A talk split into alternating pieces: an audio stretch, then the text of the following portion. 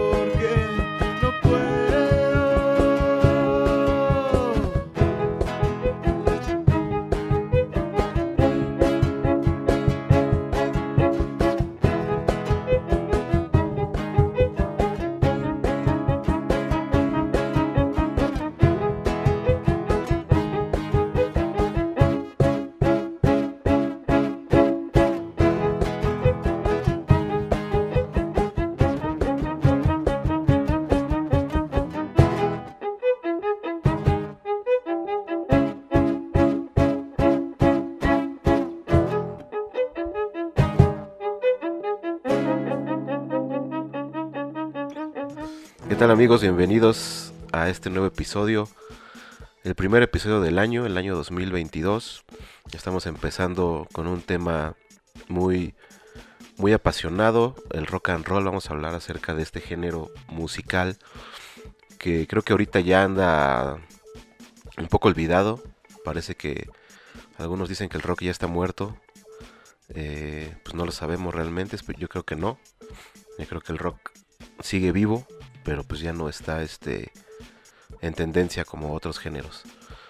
Entonces, este, vamos a hablar de este tema. Estamos aquí con nuestros compañeros amantes del rock and roll. Buenas, buenas. Amantes del perreo. Amantes Digo, del de- rock reggaetón. del rock. Reggaetón rock. No les des ideas, güey. sí, pues claro, estamos aquí para hablar del rock. Por ahí si alguno, hay fans aquí, fans rockeros, levanten la mano, mándenos un mensajito, déjenos un comentario. ¿Si les gusta el rock o no? ¿Crecieron con qué crecieron con el rock? ¿O no tanto? Yo más bien la pubertad, de la pubertad para arriba, fue el rock. Pero de niño sí fue otra música. música grupo, grupo, grupo, grupera. de la que ponía mi mamá. ¿Saben qué es el rock?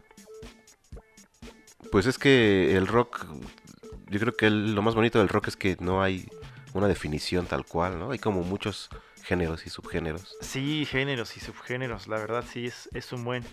El primer género que surgió fue el rock and roll. Bueno, es, es la mezcla del. en- una mezcla entre el jazz, ragtime, blues. Es una fusión. Es que, es que se- son los inicios, ¿no? El blues y el ragtime Sí, del, del rock. Sí, pues viene del blues, ¿no? Principalmente porque viene de esta época en la que el hombre más, ¿cómo se puede decir?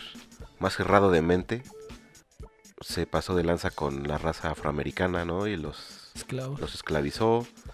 Y a raíz de esos cantos, de esos cantos de, de, de protesta o de, pues sí, surgió el blues. Y a raíz de eso, después vino el rock and roll. Yo quisiera hacer a lo mejor un paréntesis porque a lo mejor todos pensamos que el rock es como de protesta y el primer, no sé, siento que, bueno, obviamente en la música clásica hay más, pero como la primera protesta de los afroamericanos hacia la música clásica fue el, el ragtime, la síncopa. Entonces como Ah, que. Ese, fue, sí, pues la primera, no sé, la, la cosa en protesta de, de la música de, de blancos. Entonces de ahí después surge lo, el blues, lo que, lo que había mencionado. en los 40 fue desde donde se remota el origen de los del rock, del rock and roll, del ragtime. Eh, con el primer cargamento de, como ya lo mencionó Arturo, desgraciadamente se usaban personas para realizar labores que, que otras no querían hacer. Entonces llegó el primer cargamento de esclavos a, a Estados Unidos. Pues ellos principalmente cantaban canciones de, de su, de su vida diaria con sus sus eh, sus características africanas, su música.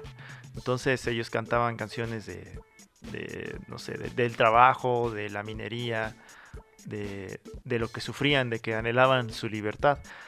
Entonces poco a poco se fue se fue diversificando. Primero se empezó a mezclar su, su música que era más eh, sincopada con, con, con rasgos africanos, con la música religiosa, que era donde ellos podían cantar, porque pues, ah, no podían ir a ningún lado más que a la iglesia, con el intento de ser un poco más reprimidos.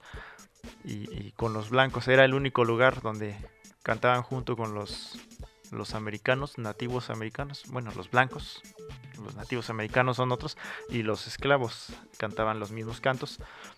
Y así sucesivamente, ya saben, cosas que pasan en la historia, nunca es de que tú digas en tal fecha, tal día y tal momento surgió este esta corriente o este suceso, no, fue una transición muy lenta. Y bueno, el primer eh, eh, género que surgió fue el ragtime.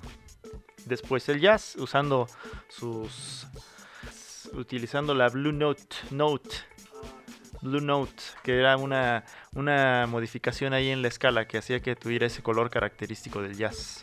Yo creo que, que fue, bueno, ahí aportando a lo que mencionas, o sea, como los afroamericanos cantaban cosas de trabajo, pero en algún momento se iban a los bares, a estos, a- a- eran bares, no, no quisiera decir especiales, no, no encuentro la palabra, pero donde los afroamericanos podían tocar su música sin ser discriminados. Entonces empezaron a tocar como música un poco más alegre. Digo, vaya, después de todo, de un largo día de trabajo y, de, de, los malos tratos, pues al final de cuentas también tenían que distraerse un poco. Entonces, ah, como lo mencionas, yo creo que fue de ahí, en ese punto donde se empezó a di- di- diversificar y tomar ese rumbo un poco más, este, melancólico, pero como más para bailar. Sí, pues así fue como, bueno, como dices, el pues el blues se daba en bares y cosas así. Y pues de ahí surgieron leyendas eh, del blues como Robert Johnson, ¿no? Que ya hemos hablado de la historia de que vendió su alma al diablo y todas estas tipo de anécdotas que se rumoreaban y que de alguna manera se mitificaban y se compartían a otros músicos. ¿Él, él qué fue, perdón? ¿Guitarrista? Guitarrista de blues. ¿Era Robert afroameri- Johnson. de afroamericano? Sí. Y pues, igual había muchos más blueseros ahí. House, por ejemplo, otro gran músico del, del blues. Y había una anécdota que contaban este, los Beatles. Que decían que ellos, o sea, los discos de blues que había en, América llegaban en embarcaciones a, Estados, a Inglaterra. Porque el blues era mal visto ante la sociedad. Era como hoy en día, yo creo, posiblemente que será el reggaetón El perreo para nosotros es el o reggaetón. algo malo, algo que no está chido para la gente, no bueno, para las, los adultos y los jóvenes era lo que buscaban, algo rebelde, algo que les diera su pues un- cierta libertad, ¿no? Y decían, por ejemplo, los Beatles que ellos encontraban hasta discos tirados en la basura, literalmente de blues. Que ahí los encontraban tirados porque la, la gente los tiraba, los eh, la gente mayor los tiraba y ahí los encontraban los jóvenes Ah, sí, yo creo que... y de ahí transmutó el blues a ser el rock and roll, ¿no? Que muchos dicen que el rey del rock and roll es Elvis Presley. Pero yo creo que no, yo creo que el rey del rock and roll es Little Richards. Ándale, es lo que te iba a decir.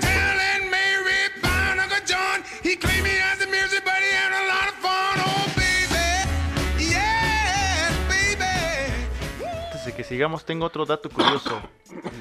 ¿De quién fue la primera persona en grabar? Fue Mamie Smith, es una mujer afroamericana. Fue la primera persona que grabó blues.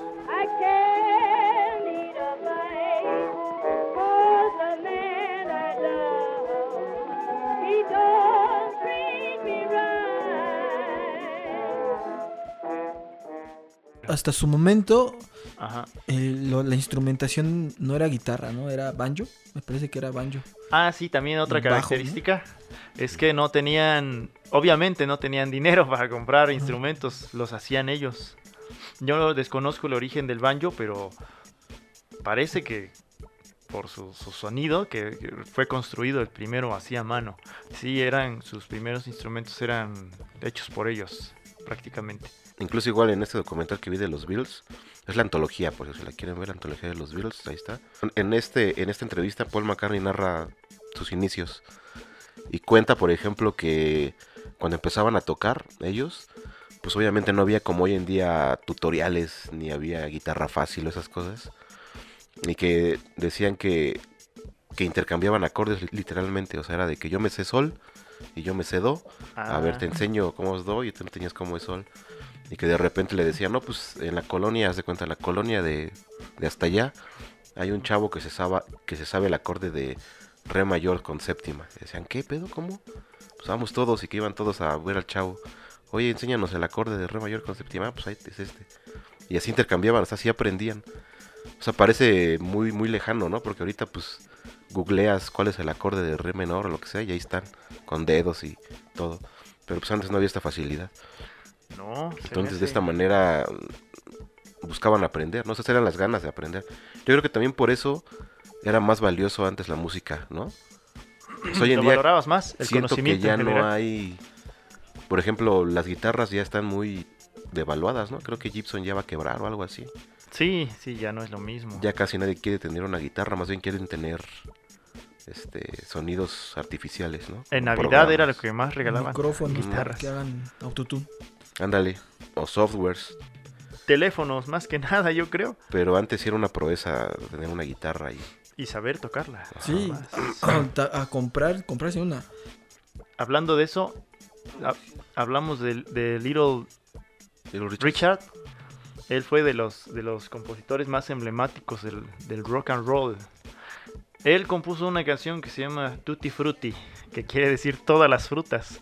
Ha tenido un buen de, de, de reversiones, de, remas- no, de remasterizaciones, bueno, igual sí, pero lo han grabado muchos. Esa canción, mm, él, él no la pudo poner a- en la radio que fuera un éxito, porque simplemente lo que dice. Era una persona afroamericana, ojalá no se me ofendan por ahí. A mí pueden decirme enano si quieren, no, no hay pedo. Eh, no, y quien la puso e- en, en la radio y la hizo un hit fue una persona, pues, este, blanca, por así decirlo, era Pat Boone.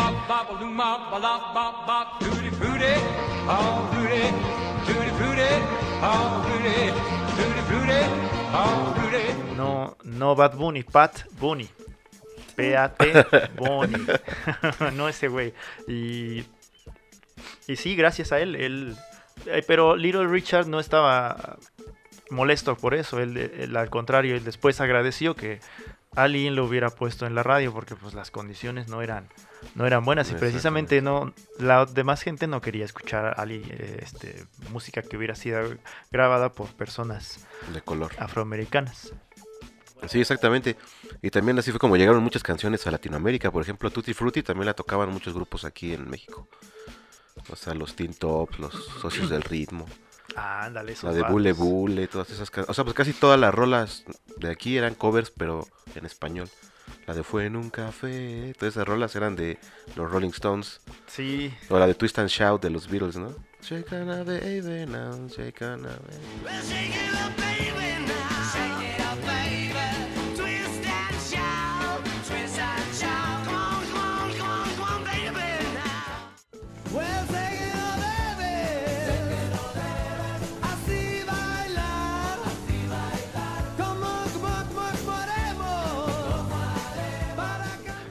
Es de los Beatles, pero la nomás la traducción al español aquí en México.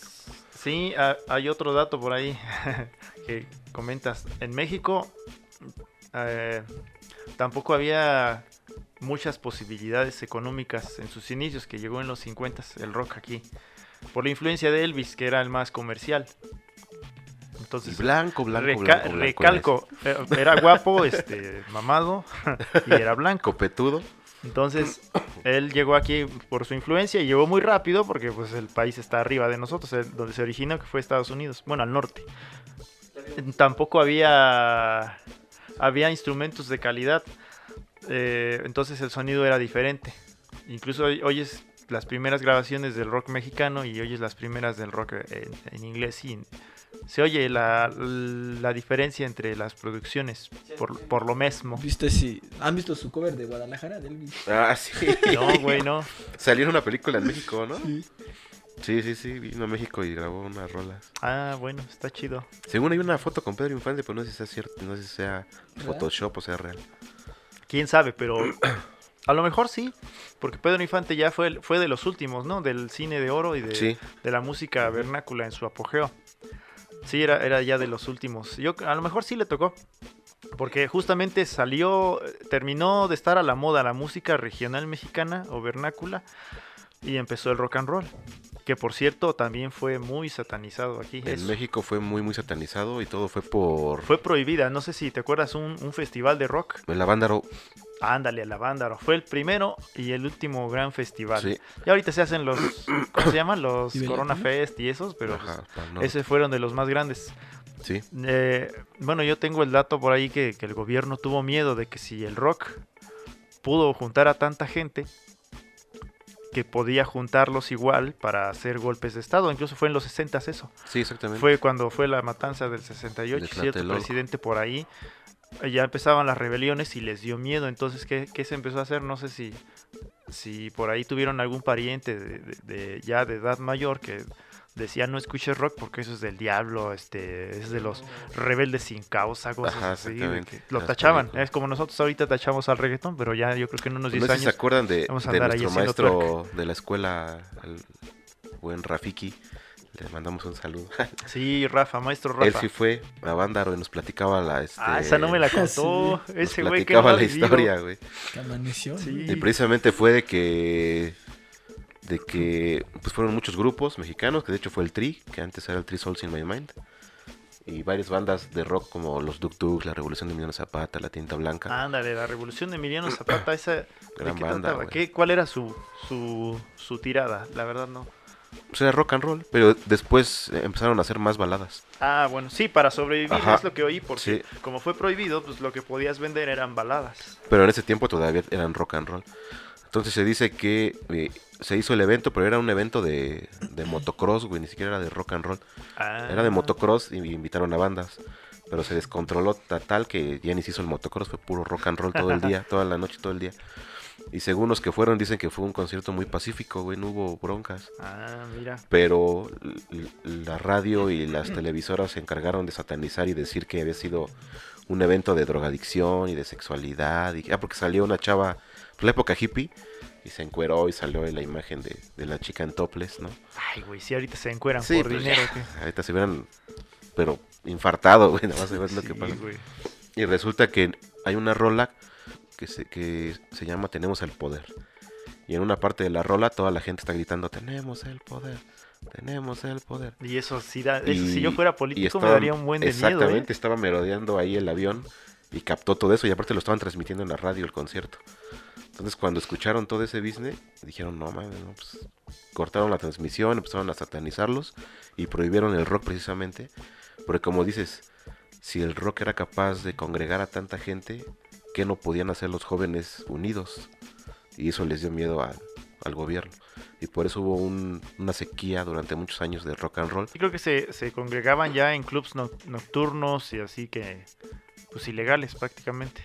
Exactamente, los hoyos funky que le llamaban en la Ciudad de México, donde iban a tocar, ya después que empezaron a tocar el trío, los caifanes, empezaron a tocar así en lugares muy clandestinos, no en, no en foros grandes. Y por eso surgió el- ese género un poquito más suave, ¿no? Empezó, bueno, Manaya es más nuevo, pero los caifanes, su género ya no es tan, tan pesado. Pero al principio el rock mexicano sí era de protesta.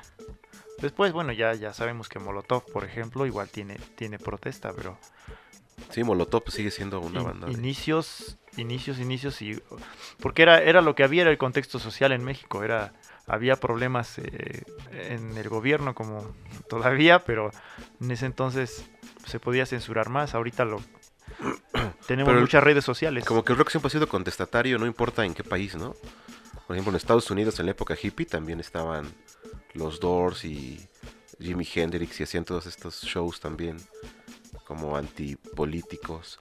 En Inglaterra los punks surgieron a raíz de, de, pues, de mentarle la madre a la reina básicamente por los intereses, por los derechos esos datos me los he perdido, pero por no tener un futuro como jóvenes. Que yo creo que a todo, o, o sea, es que a todos nos pasaba, no sé si a ustedes les, les pasó en esa época, creo que es el despertar de la adolescencia, cuando todos pensamos qué va a ser de mi, de mi vida, qué voy a hacer después, O cuando se empieza Sí. a cuestionar. la sociedad está y, bien y culera. en ese entonces había por qué luchar, o sea, los jóvenes despertaban, pero tenían, tenían un motivo por qué luchar, o sea, por igualdad, por libertad, de, por que las mujeres votaran, por cosas de ese tipo. Y pues ahorita prácticamente no hay por qué luchen más que... Esa es una duda que yo tengo porque en mi adolescencia escuchaba rock, Rush Against the Machine o no sé, Red Hot Chili Peppers. Y como que eran un grito de adolescente, Nirvana por ejemplo, ¿no? Pero ahorita los adolescentes que ya el rock casi no está, ¿qué es lo que escuchan para desahogarse? Porque siento que el reggaetón no es tan contestatario, ¿no? Es como Fíjate más que yo he notado, yo divertido. tengo por ahí unas sobrinas y sobrinos eh, y escuchan mucha banda, como que la banda es más, eh, menos aquí en México es más eh, contestataria, como, como lo dices, más un poco más rebelde en ese asunto y se apega mucho a las costumbres del pueblo. El reggaetón no, porque pues es, de- es Pero- origen centroamericano. Pero por ejemplo, la banda no habla de. Por ejemplo, el tri, ¿no? Que te habla de los niños sin amor, los niños de la calle, de. de- o sea, tienen temas así como sociales. ah, pero bueno, y es que ahorita la los- banda no tiene. canta casi puro amor o desamor, ¿no? Mm, Sí, pero es que ahorita que las condiciones bueno, opino yo, son, son mucho más favorables. No creo que se quejen mucho de que tienen hambre. Ahorita los, los niños, digo, no dudo que existan, yo sé que sí, Sí, sí, sí. pero es, es menos que antes, menos visible, a- al menos menos evidente. Salud. Pues eso también, bueno, en sí yo creo que es, que es la esencia del mismo del mismo género. Digo, porque como mencionas en Estados Unidos también surge ya el rock de eh, después del blues, el rock blancos o jazz. Aún así como trata temas sexuales o, otro tipo de cuestiones que para la época yo creo que era así como, ay, ¿cómo va a estar? ¿Cómo va a bailar una chica, no? ¿Cómo va a bailar la chava en, en ese en ese jazz, no? Ah, no manches, eso eso no eso no está bien. Entonces ya en sí pues ya representa como un cambio de mentalidad hasta lo que hasta lo que vemos hoy hoy en día también. Entonces yo creo que ese es como cuando estamos en nuestra juventud queremos cuestionar o queremos saber y, y- y quitar paradigmas, pues el desahogo está en el rock. Sí, Sí. la neta, porque, bueno, a mí me gusta mucho, obviamente, tocar música clásica y son sensaciones diferentes, creo, ¿no? Pero la neta, a mí lo que sí me, me eriza la piel si es escuchar un buen rock and roll, güey, como que sí se siento. Yo tengo un recuerdo muy bonito de la primera vez que escuché esta gran canción de Led Zeppelin que se llama Rock and Roll. Eh, Estaba en el Zócalo, en la Ciudad de México. Tenía yo como 13 años, creo. Y había una banda, obviamente, tocando un cover, no estaba Led Zeppelin, fue una banda tocando el cover de rock and roll. Y recuerdo escuchar la batería cuando empieza.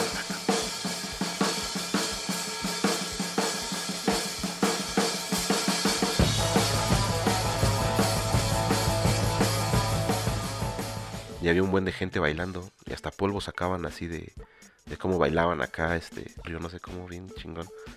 Y tengo como, como, que me, todavía me acuerdo y como que se me eriza la piel de, de sentir eso, ¿no? Como que eso te en rock and roll, como que mucha adrenalina, no sé, el, el complemento tan sencillo que es guitarra, bajo y batería básicamente, como que sí es muy, Sí, muy poderoso, ¿no?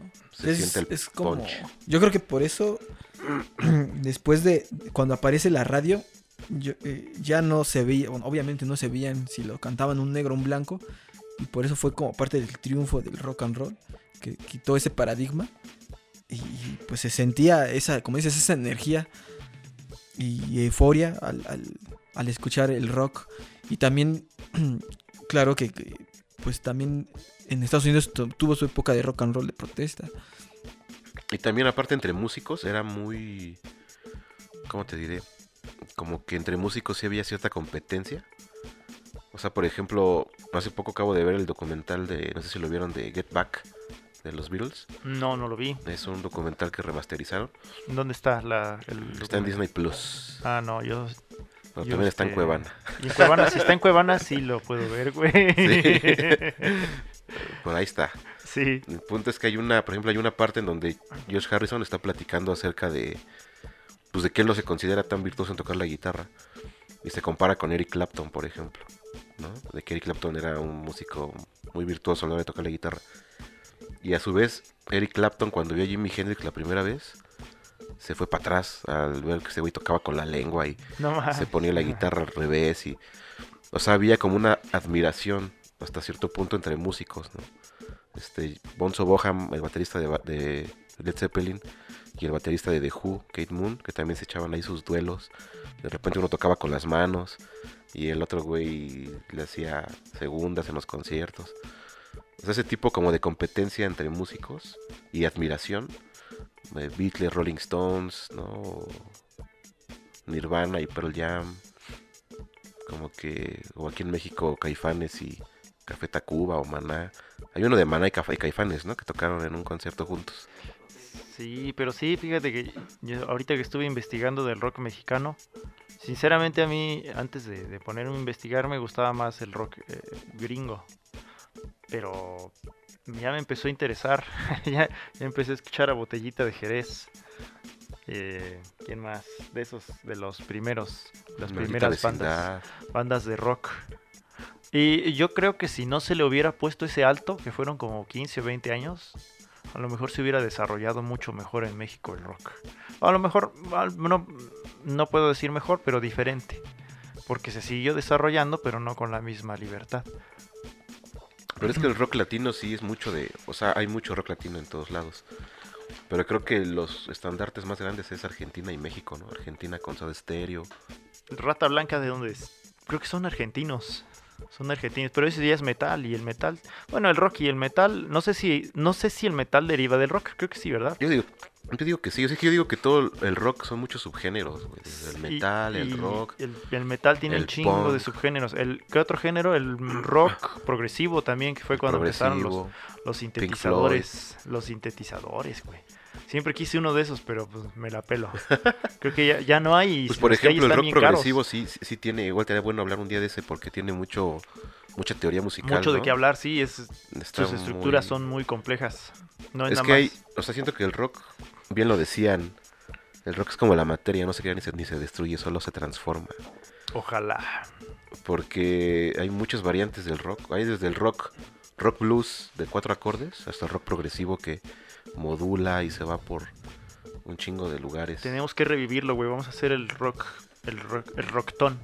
El rockton. Rock reggaetón. Sí, yo digo, es una opción, ¿no? Después de todo, el rock fue rechazado en su época. Ahorita nosotros los chavorrucos rechazamos el reggaetón algunos. En algún momento pues se, se- se rechazó, no sé, hasta los cuartetos de voces, pero pues ahora hay que seguir. Sí, como hace poco vi un meme de que estaba un chavo con su playera de, de metálicas de cuenta, ¿no? Y, y su jefe le dice, eso, eso, no es- eso no es música, güey.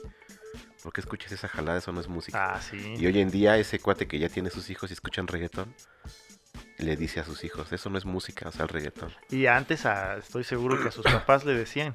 Sí, cuando, también. Cuando, Cuando salieron los predominaba- Beatles, por ejemplo. Cuando predomina- predominaba la música de, de orquesta, porque antes la, la música la tocaban las Música, orquestas, tocaban Los de iglesia. Eh, aquí en ¿Por qué escuchas México, aquí Sí. en México al menos eran los, los danzones, las danzoneras eran orquestas completas. Pero por ejemplo, a los en la época de los Beatles, los adolescentes que les gustaban los Beatles, pues obviamente a sus jefes no les gustaba que les gustaran, ¿no? Se les hacía muy rebeldes. Sí, claro. Esos güeyes con sus greñas ahí meneándose. Y es que es una etapa de la O vida, es un ciclo. El negarte, el no querer parecerte a tus papás, es lo que te hace querer este agarrar eso. Por eso, y también pasa en las redes sociales. Al principio el- de los chavos era el Facebook. Luego a dónde se fueron los chavos al Instagram. Nos fuimos los viejos al Instagram, se fueron al TikTok.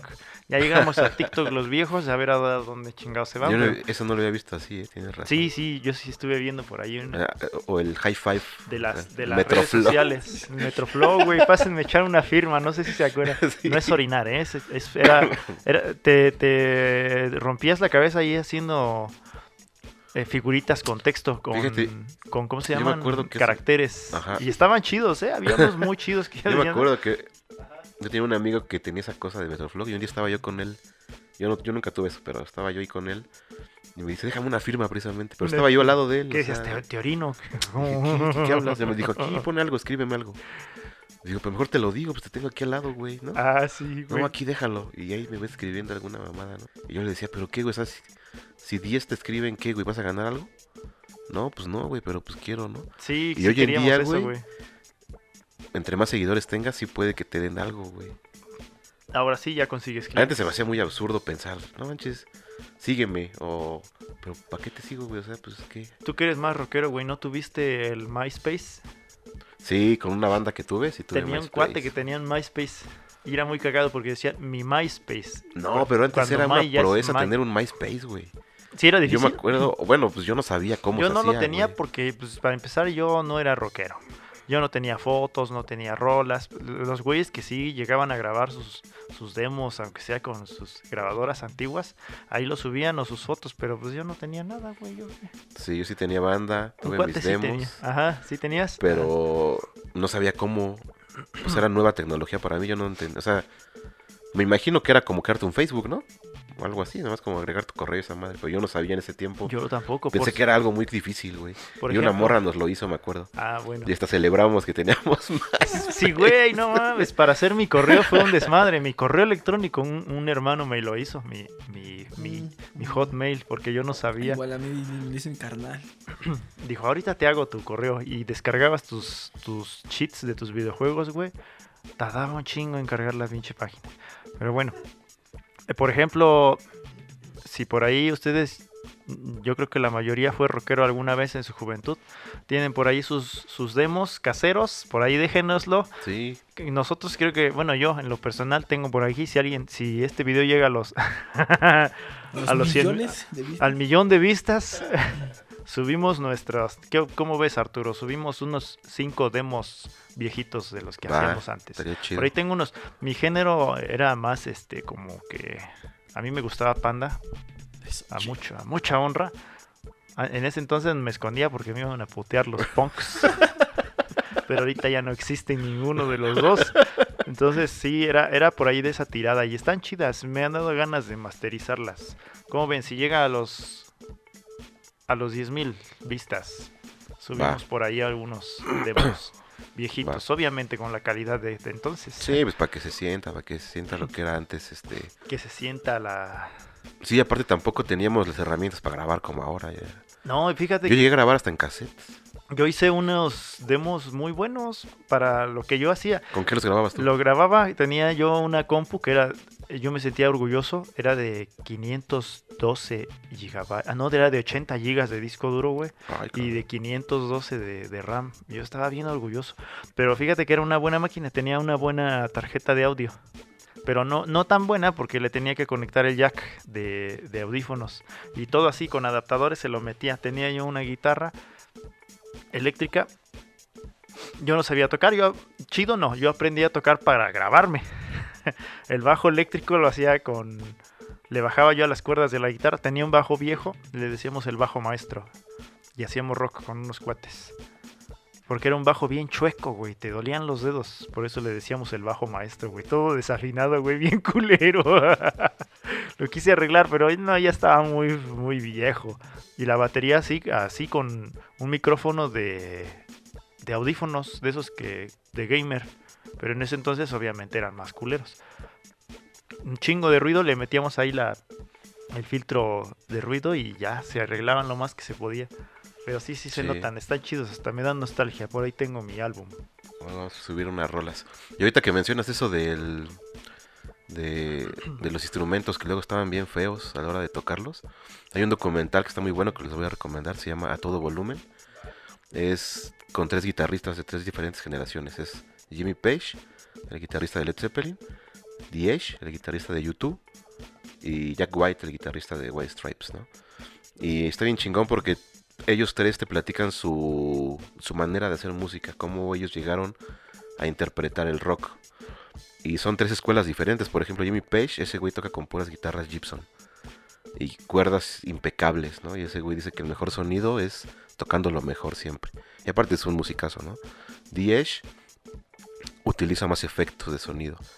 O sea, utiliza muchos delays, muchos eh, pedales y tiene sus secuenciadores. Y Jack White, ese güey dice que como tú dices, que él prefiere tocar con la guitarra más culera del mundo. Ajá, ok. Que porque eso es lo que él quiere, que haya una lucha entre tu instrumento y tú. O sea, si te la pone fácil, pues que, que fácil, ¿no? O sea, pues tienes la mejor guitarra, pero pues lo interesante es tocar este sacarle provecho a la guitarra más desafinada que tengas. Sí, Entonces está bien chida sus, Está o sea, porque son grandes músicos los tres y cada quien a su manera. sí yo, de hecho, cuando empieza la yo tenía la ideología del último que dices. yo también, más creo que culero, yo más también. difícil, más sentía yo la satisfacción de Sí. haber tocado. De hecho, el documental empieza con Jack White y tiene un, una madera, güey. Y le pega, bueno, está, está clavando con un martillo un clavo y una cuerda de extremo a extremo de una No de un este de un, de un pedazo de madera, güey, con una pastilla. Y agarra un slide y empieza a tocar con ese así. Y dice, pues nada más cosa de querer hacerlo, ¿no? Básicamente. Entonces está bien chida su ideología. Y muchos así crecimos también. Pues no teníamos varo para comprarnos No, el instrumento. Hasta la fecha, güey, no tenemos el varo para comprarnos el instrumentazo que quisiéramos. Entonces, pues con lo que había, esas guitarras todas pandeadas, Ah, sí. todas duras, y empezabas ahí a tocar con esa tus rolas. Querías hacer acordes en, en el sexto, séptimo traste y ya sonaba Sí, otra, ya no. otra cosa. Las baquetas todas rotas, ya. Pegadas Los con parches. cinta, güey. parches. Yo llegué a hacerme unos parches de batería con cinta de esa tape. No manches. Sí, güey, lo reconstruí porque se nos quemó en, en un, un- Hubo un, un cortocircuito en una tormenta donde teníamos el, el equipo y tenía un plástico en el techo, era una como cabañita. Y para aisla- aislar goteras tenía un plástico en el techo.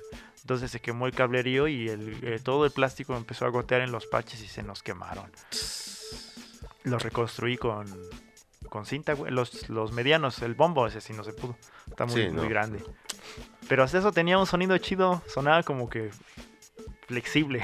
Y tengo un- unos bongos, uno de los parches. Ajá. Es una radiografía. Ah, una radiografía por ahí. Sí, yo también quiero de radiografías, güey. Es que, eh, ajá, es que como... Por ahí, si ustedes tienen ahí instrumentos viejitos, de este, viejitos que estén orgullosos, tengan valor sentimental, por ahí déjenos sus fotos.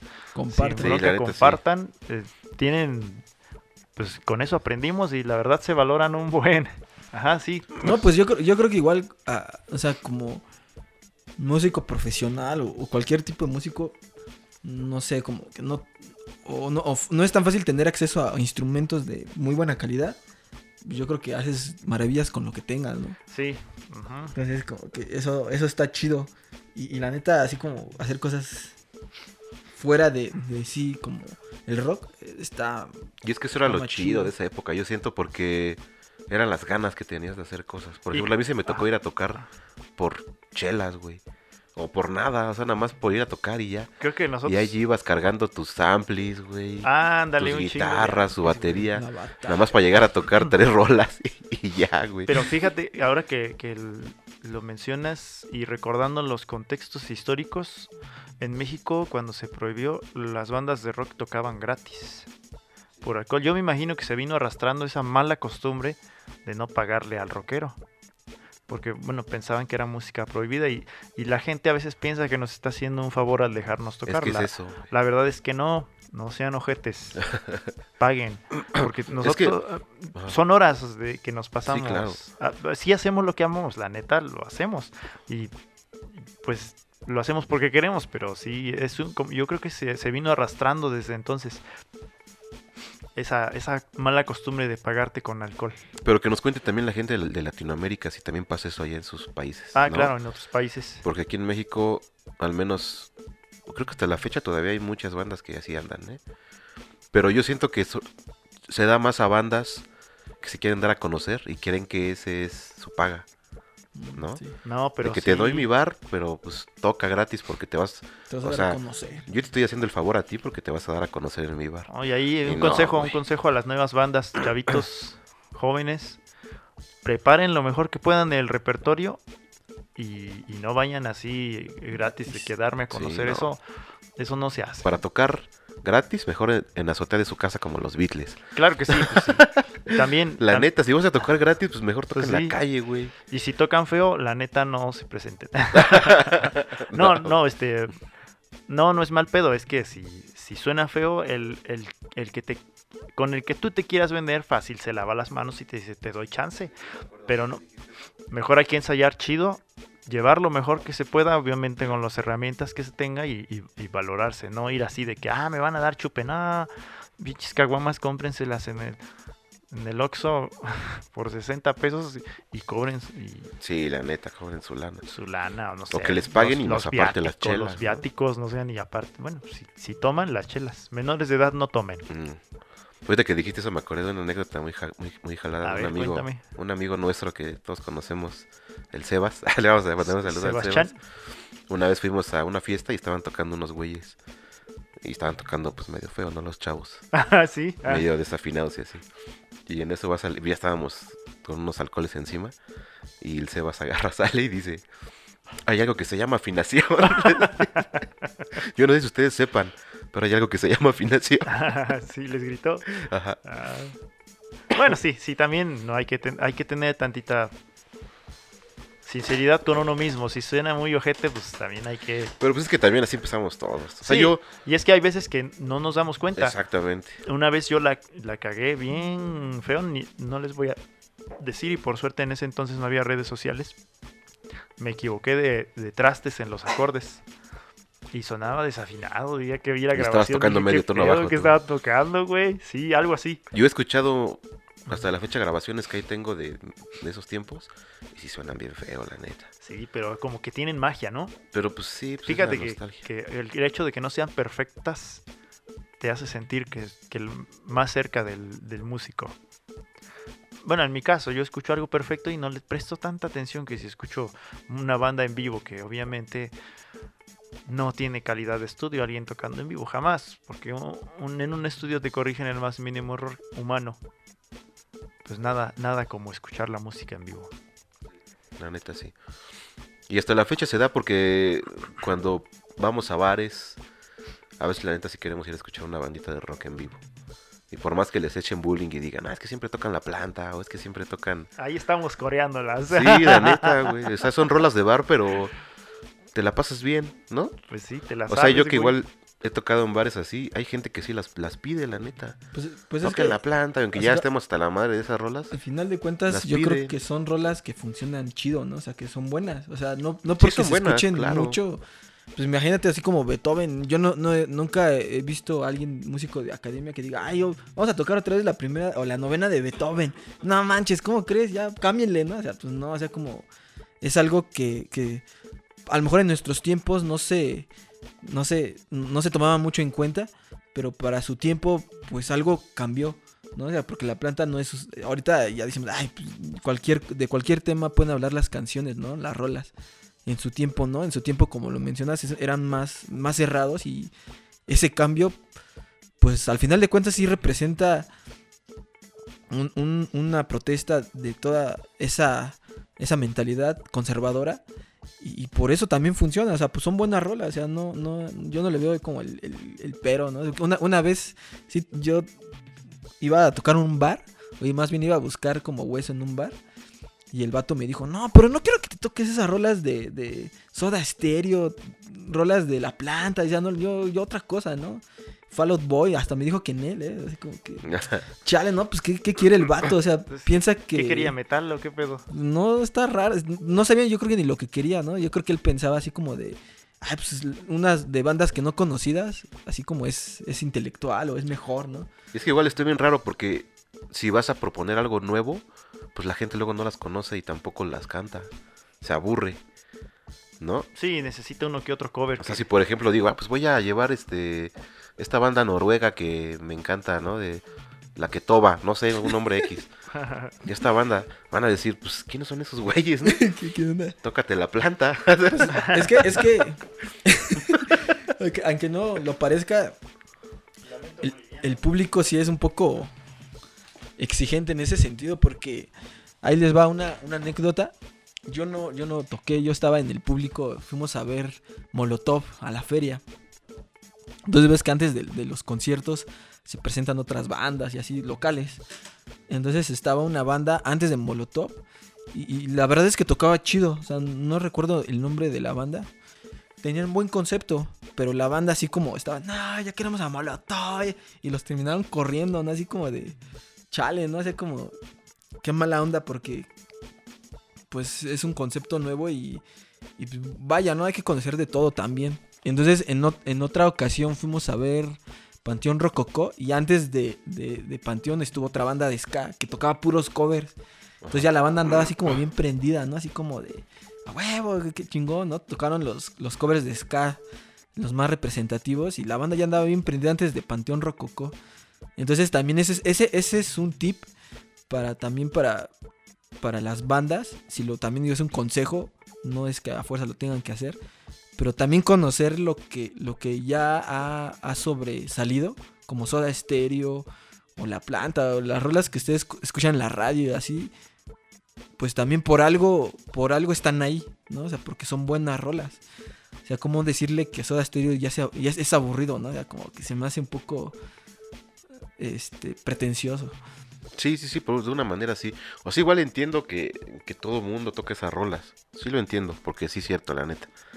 O sea, en cualquier bar vas y las bandas tocan Llegando a la fiesta y, Oh, oh, y Soda Stereo y música ligera y todas esas. Pero pues igual se tocan porque pues, son clásicas, la neta. ¿no? O sea, sí está chido que haya un poco de todo y que haya variedad. Pero por ejemplo, ¿cuál es su canción de bar favorita? Las que sí le gustan, aunque la toquen todo el tiempo, ¿cuál sí les gusta a ustedes? ¿Alguna rola? ya sé, persiana americana, esa rola la pueden tocar. ¿Sí? Todos y yo, a huevo, le tocaron. A mí, fíjate que nunca me he sabido su nombre, pero me gusta la de ¡Qué poca madre! La del final. la de Nunca me he sabido su, su título, pero Se llama me El sé la rola pero- y qué Sí, la escuchaste en el, en el sinfónico, ¿no? Con el coro. No sé qué decía el coro, güey. Sí decía que Qué poca madre. poca madre, pero bien afinaditos, güey. Qué poca madre. Es el que poca madre más afinado que he escuchado en Ah, está vida. chingón, güey. Bueno, es que, es que aparte, no sé ustedes, pero cuando empezamos a, o en mi caso, igual aprender a tocar batería, o sea, yo aprendí con esas rolas. Sí, pues sí. Entonces es es, que lo más fácil para llegar a ensamblar a, a tu banda, son las rolas clásicas, ¿no? Sus estructuras no son tan complicadas. Y Son Y un aparte poco más como- simples. El metal sí está bien perro, la neta, mis respetos para los güeyes que tocan solos de metal. Los solos de- Fíjate, de, los 80 yo están tengo un tema con el- con el metal, por ejemplo, el, brut- el brutal metal se llama. Estos vatos que tocan muy cabrón la batería y se escucha puro ruido y las guitarras. Como que no lo entiendo, güey. Bueno, o sea, sí, también hay- respeto porque se ve que tocan muy chingón, o sea, se ve que tienen una técnica increíble. Tocan muy chido la guitarra, la batería, incluso los guturales que se echan tienen mucha técnica. Pero ya con- ya todo junto, como que no como que te no estresa, percibo güey. la armonía, güey.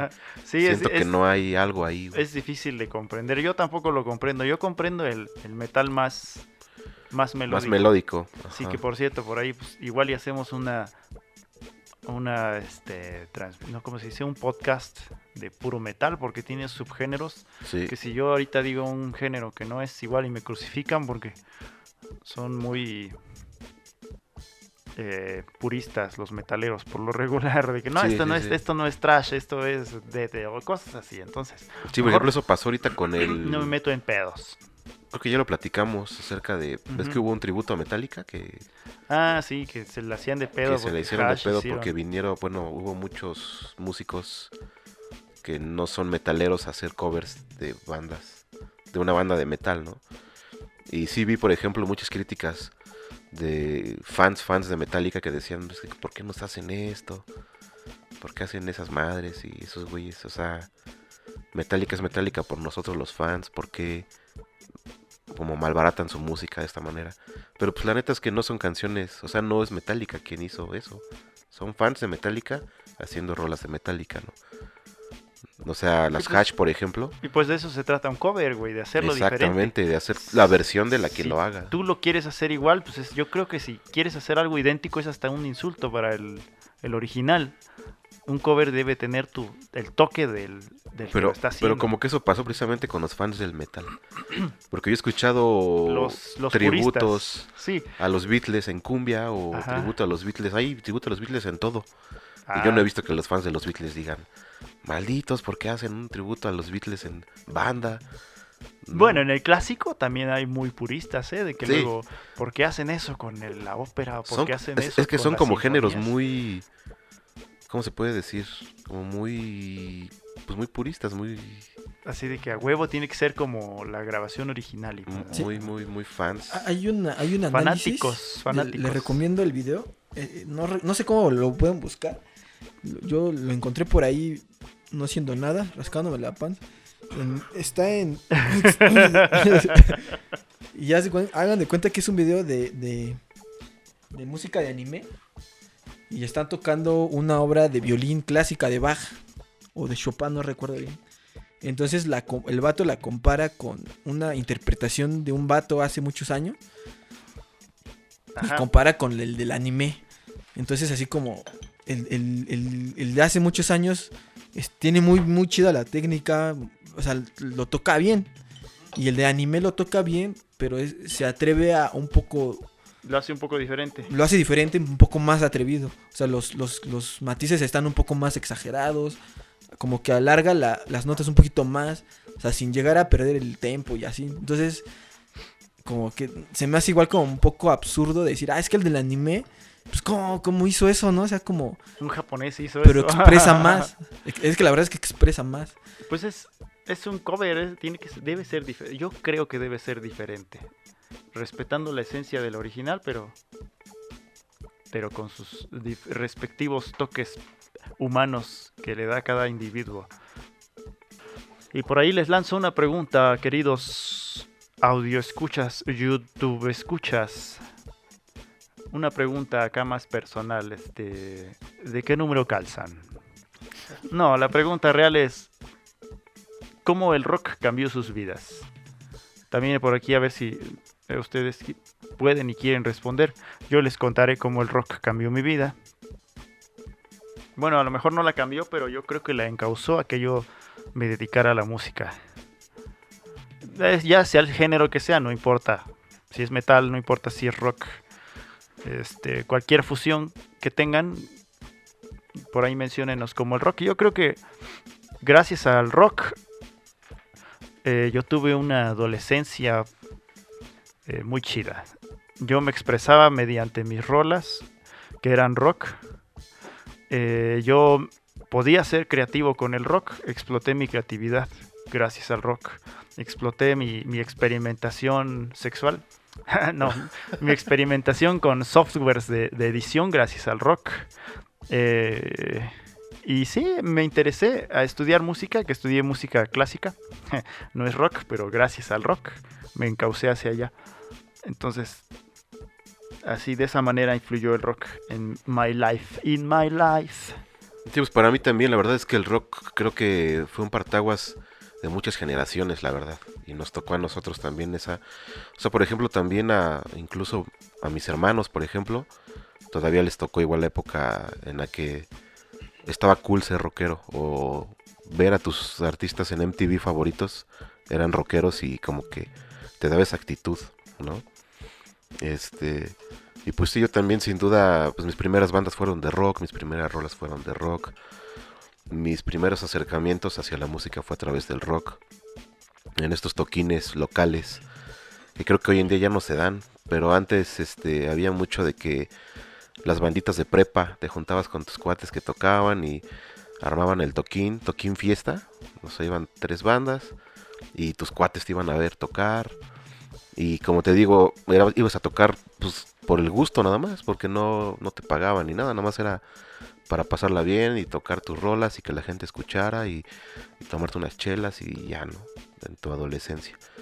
Entonces, pues sí, yo creo que también a raíz de eso fue que también quise dedicarme a la música de lleno, a través de también ver a estos videos y estos conciertos de las bandas que me gustaban, ¿no?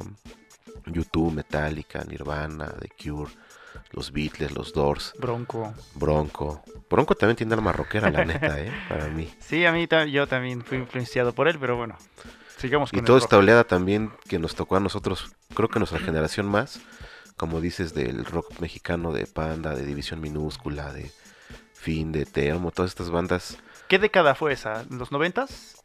No, güey. Ya como- 2000s, ¿no? Sí, De los 2000, como sí, yo fui, 2005, fui muy, 2004. muy, muy influenciado por los 2000 y mi gusto por el, el rock de los 80s fue ya, tiene poquito, yo creo que tendrá unos 5 años que me empezó a gustar el de los 80s.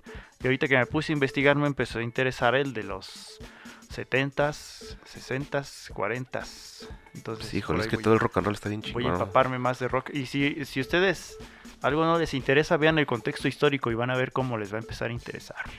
Continúa, perdón. Sí, la neta, sí. Sí, pues sí, o sea, pues todas las generaciones. Es que sí, hay una gama increíble de rock desde, como decíamos, desde Little Richards, Elvis Presley, Beatles, Doors, pasando por Metallica, Rolling Nirvana, Stones, Rolling rock. Stones, David Bowie o el Pink Floyd, güey, el de los grandes mexicanos del blues, Carlos Santana. Carlos Santana. Sí, claro, también. Que él tuvo que irse a Estados Unidos, por cierto, porque aquí en México estaba prohibido el rock. Bueno, en sus inicios, claro. Sí, y ahorita pues ya Santana es Santana, claro. Sí, güey, no mames. Pues la verdad es que a mí, para mí fue un, un desahogo de toda, de toda una escuela, no puedo decir conservadora, pero que la técnica tiene que ser muy relevante en la escuela clásica. Yo empecé a tocarla ya como ro- rock como tal, después de, de estudiar música. Entonces como que fue un desahogo porque ciertamente la técnica es muy importante, pero pero no sé por qué no, no, no, no puede ser tan, tan meticulosa. Entonces como fue un desahogo de, de todo ese de toda esa escuela que ya traía de tienes que cuidar esto, tienes que cuidar lo otro, tienes que cuidar esto. Como que dije, bah, o sea, como que ya con el tocando rock ya no no no fue tan relevante. Que claro, o sea, obviamente si no no desarrollas tu técnica, pues te limitas, ¿no? Pero sí fue como un cambio muy chido para mí poder tocar después de, de, de- de tanta Dedicarte al clásico. al clásico, pues Sí, es que yo también, por ejemplo, ahorita que mencionas eso, eh, digo, tengo la fortuna de estar en ambos mundos, de tocar en una orquesta y también de repente tocar rock. Y yo siento que ya es un complemento muy chido, güey. O sea, siento que sí, si un día me faltara alguno de los dos, me sentiría vacío. Sí, güey. Se complementa, se te abre el panorama, no se cierra. Sí, es, es muy bonito los dos. Pero ya para terminar, les voy a lanzar la última pregunta que es, eh, ¿ustedes por qué creen, ustedes creen que el rock esté muerto en primer lugar? ¿Creen que en estos tiempos ya no haya rock? ¿Y por qué creen que ya no, que ya no esté de moda el rock? ¿Qué le hace falta al rock para surgir de nuevo? Pues yo creo que yo creo que no no es que esté muerto, simplemente no le dan más difusión a otros géneros. Entonces hay muchas bandas muy chidas, pero pues desafortunadamente o afortunadamente para el, género que, más está pegando, pues para ellos este, es el reggaetón, pues es lo que les deja, ¿no? O sea, también yo creo que en otro podcast hablaremos de, de el negocio de la música. Pero pues así, así, a veces desgraciadamente así funciona. Porque también dudo que en algún momento los productores de rock dijeron, no, pues no hay que hacer rock porque también locos, ¿no? O sea, yo también, yo creo que dijeron, pues hay que hacer rock porque se vende, porque también es este redituable. Entonces ahorita, en estos momentos, mm, lo que se escucha es reggaetón y pues es lo que le dan más, más inversión. Es un punto de vista, no sé, ustedes. Eh, tu pregunta era si estaba muerto el rock. Ajá, Yo creo que no está muerto, sigue viviendo en nosotros los chaburrucos. Nuestro en nuestros corazones. No, y por ahí todavía, por ahí he visto un- una bandita de, por, cier- por cierto los felicito, una bandita de unos chavitos. Creo que se llama Anami la banda. Por ahí andan echándole a sus chingadazos al rock, dándole con ganas al rock. Y muchas gracias, se agradece. Anami se escribe, creo, creo que tiene, está en, en Instagram. Por ahí síganlos. Eh, bueno, y bueno, eso es mi contacto cercano. Si ustedes conocen otras bandas, por ahí recomiéndenlos las y las vamos a oír. Yo creo que no está muerto el rock. Y a mí siempre me, me dicen, no, güey, ¿cómo crees? Pero yo creo que se debe aprovechar lo que los productores musicales ya hicieron, que es enaltecer al reggaetón. Y nosotros aprovechar esa influencia y hacer una fusión para poder eh, hacer algo que algo bueno. Eso eso opino yo que podríamos a lo mejor parece chiste fusionar y, y me van a querer crucificar fusionar algún género distinto con el reggaetón aprovechando que ya está de moda pues ya no te va a costar hacerle publicidad. Ya simplemente ya lo fusionas y pero ese es el reto ese es eso es lo complicado había un rockero, ¿no? Que hizo un ritmo que es reggaetonero, de reggaetón. Una banda, me comentaste, Arturo. Ah, sí, los pero el beat, el beat lo El hizo. beat, ahí está. Entonces, bueno, yo a mi punto de vista es una especie de fusión que hizo él y ni cuenta se dio.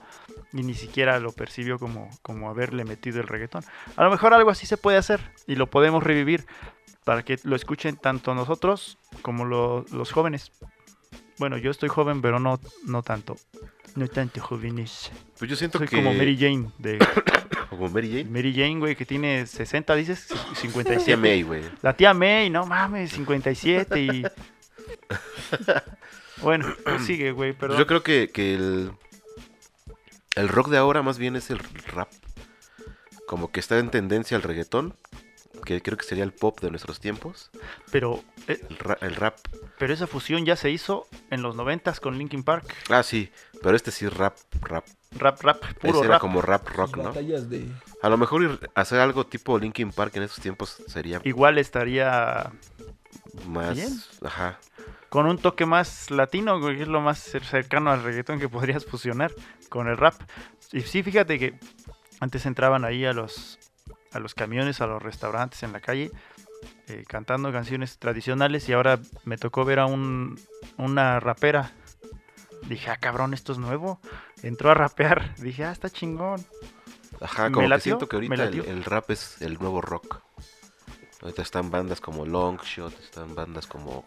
Y se presta, se presta para expresarte, para Ajá. tú sentirte Exactamente, es como lo, ese, esa lo nuevo contestatario, siento Sí. que más bien es eso, güey. Pero bueno, igual yo siento que el rock no ha muerto, la neta, hay muchas bandas. Yo sí de repente escucho en Spotify o sí me gusta descubrir nuevas bandas, nuevas pues nuevos proyectos, a ver, sí me doy la oportunidad de conocer porque yo sé lo que es, ¿no? Batallar con tus canciones y que luego no las quiere escuchar nadie. No, güey, de esos insultos que, que te dicen, esta se parece a tal. y tú, Ah, chinga tu madre". No, pero yo sí trato de dar la oportunidad a nuevas, a nueva música. He escuchado buenas bandas. Yo creo que más bien como dices, como dice René, es, el la, tendencia no está sobre el rock. Pero yo creo que si el día de mañana un publicista muy cabrón o a una marca, por ejemplo Coca-Cola, vamos a decir, una marca muy cabrona o una publicidad muy cabrona, quisiera traer de vuelta al rock, lo podrían hacer. O sea, con una estrategia de marketing, nada más decir, pues queremos ya el reggaetón ya nos hartó, vamos a hacer ahora que el rock vuelva a ser este cool o lo chido. Ojalá sea pronto. güey. Estoy seguro que con una campaña, no sé, algo, haciendo al rock, ya con eso la gente va a volver a voltearlo y va a decir, ah, sí está chido el rock, está bien chido tocar otra vez la guitarra, está bien chido como ese güey menea la cabeza cuando canta o cuando toca la bataca, como que eso es lo que se necesita. Porque antes el rock creo que era divertido y por eso nos identificábamos con él. O sea, veíamos a, por ejemplo, no sé, a Panda o estas bandas que se veía que estaban divirtiéndose. O sea, que brincaban y que Los Fall Out Boy, güey, estaban bien pinches locos. Ajá, bueno, ese tipo de bandas o no Sí. sé, como que como que el rock dejó de ser divertido en algún punto y es lo que necesita otra vez, volver a ser divertido.